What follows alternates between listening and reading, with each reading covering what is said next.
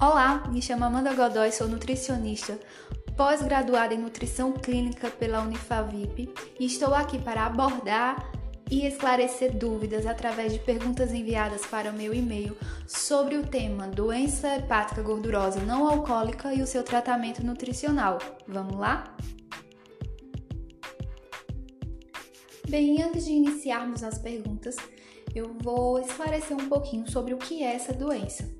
A doença hepática gordurosa não alcoólica, ela trata-se de uma doença que acomete o fígado e essa doença é gerada por causa do o alto excesso de gordura nesse órgão, que pode levar a diversas complicações ao indivíduo. Uma dessas complicações é o aparecimento do hepatocarcinoma e a cirrose hepática, certo? Isso acontece devido ao fígado ser um dos principais órgãos do nosso metabolismo, pois ele faz parte do armazenamento, da degradação dos macros e micronutrientes e faz parte da homeostase do, do organismo do nosso corpo. Pois bem, dando início a esse quadro de perguntas, a primeira pergunta enviada foi sobre qual médico procurar, qual profissional de saúde procurar para se ter o diagnóstico dessa doença. Pois bem, o médico a ser procurado pode ser o clínico geral ou precisamente o hepatologista. Eles vão diagnosticar é, essa doença e o nível da doença através da ultrassonografia e da biópsia. Né? Um ou outro ele vai diagnosticar essa doença. Outro exame que ele pode estar tá fazendo para ver se há sinal da gordura, da presença dessa gordura no fígado, é através dos exames laboratoriais, onde ele vai avaliar os níveis das duas enzimas hepáticas, as duas principais enzimas do fígado, que seria a alanina aminotransferase e o aspartato aminotransferase. Através deles, se eles caso se encontrem elevados, se essas enzimas se encontrar elevadas, é, os níveis delas elevados, pode sim ter uma presença de gordura no fígado. Bem, a outra pergunta enviada foi sobre quais sintomas essa doença apresenta.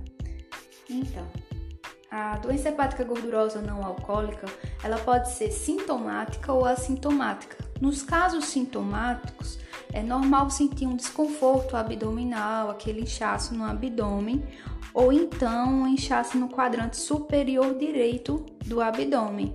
Então é bom sempre estar de olho em nenhum desses dois é, sintomas, porque já pode estar procurando um apoio médico para melhor verificar e cuidar de sua saúde. Uma pergunta interessante agora, também interessante, foi sobre quais principais causas que geram essa doença e se existe cura para ela. Então, né, a principal causa está ligada muito com o fator da alimentação, uma pessoa que tem uma alimentação errônea, né, uma alimentação que não é rica em nutrientes, ela pode desenvolver essa gordura hepática gordurosa, não alcoólica no caso, e pessoas que possuem já síndromes metabólicas, elas são mais propensas de adquirir essa gordura hepática. E quais são essas síndromes metabólicas? É, o fator da obesidade, dislipidemias, que é quando tem os níveis é, de gordura todos elevados no sangue, colesterol, triglicerídeo, LDL, o HDL lá embaixo, entende?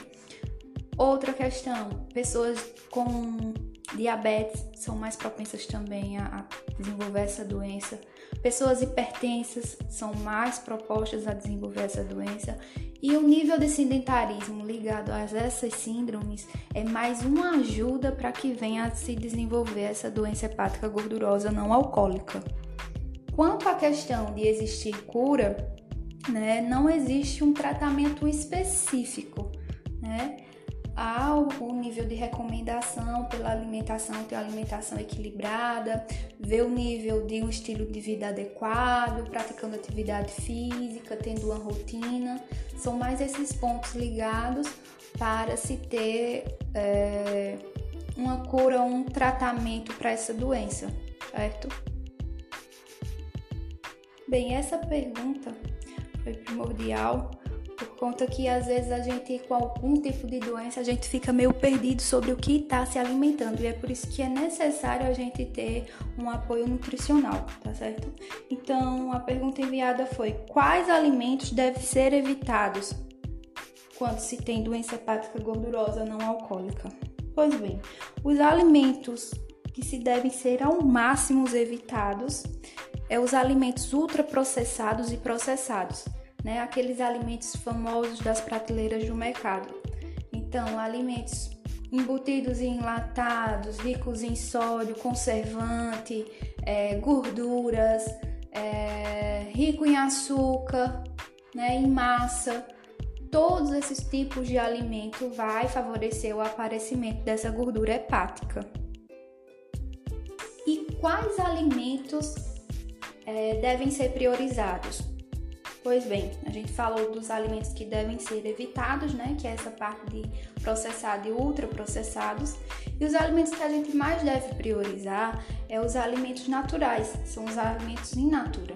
Então, são alimentos ricos em fibras, em vitaminas, em minerais, né? Nesses micronutrientes que vão ajudar na metabolização dessa gordura. Exemplo, frutas. Então, frutas vocês escolherem a pessoa que está com esse quadro clínico, escolher frutas mais cítricas, porque vão ser ricas em flavonoides e esses flavonoides vão ajudar na metabolização dessa gordura, vão ajudar as enzimas hepáticas a metabolizar a gordura.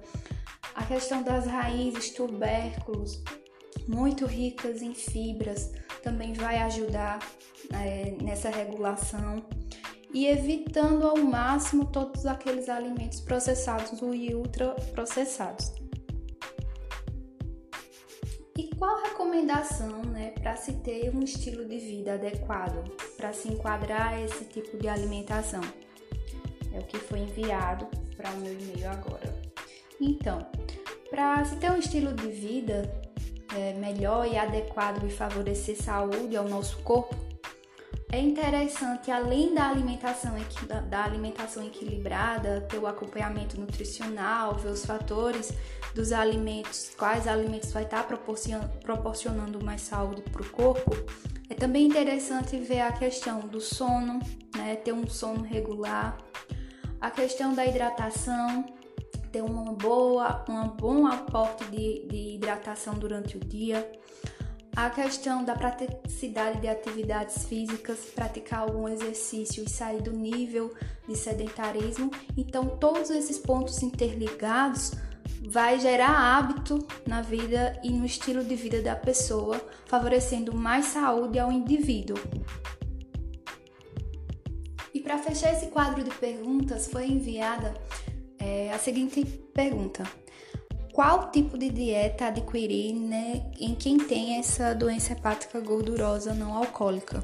Pois bem, não existe uma dieta específica para quem sofre com essa doença, mas existe uma conduta nutricional que é utilizada através da Associação Brasileira de Low Carb, onde a conduta nutricional se baseia em montar um plano alimentar que tenha uma baixa quantidade de carboidrato uma quantidade média em proteína e uma quantidade significativa aí de gorduras, né?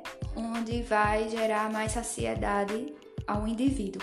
Então, essa alimentação baseada em baixo carboidratos, quando a gente fala esses carboidratos, são carboidratos do grupo, grupo complexo, carboidratos naturais, ricos em fibras, em vitaminas, que vai proporcionar uma melhor qualidade de vida a, a esse organismo.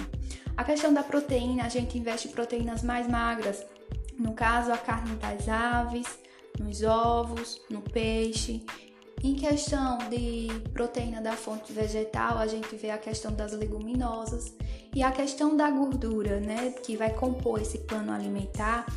É, são as gorduras insaturadas, são aquelas gorduras mais naturais, com uma densidade de gordura é, inflamatória menor. Então, vão ser aquelas gorduras provindas do da oleaginosa, que aí vai ser no caso a fruta, como o abacate, tem uma boa fonte de gordura boa. É, a questão de amêndoas, de castanhas, todo esse grupo de oleaginosa para a gente estar tá incluindo na dieta desse paciente. Tudo isso promovendo, vendo a questão de promover perca de peso ao paciente e o auxílio da metabolização, né? Ajudar na metabolização da gordura desse fígado. Então, espero que tenham gostado desse áudio, desse podcast, que através dele a gente pôde falar um pouquinho sobre essa doença hepática gordurosa não alcoólica e o seu tratamento nutricional. Espero ter ajudado você que sofre com esse quadro clínico e a você que convive com pessoas que sofrem com esse quadro clínico e talvez ainda não tenha procurado uma ajuda médica ou uma ajuda nutricional. Espero que tenham gostado. Tchau, tchau.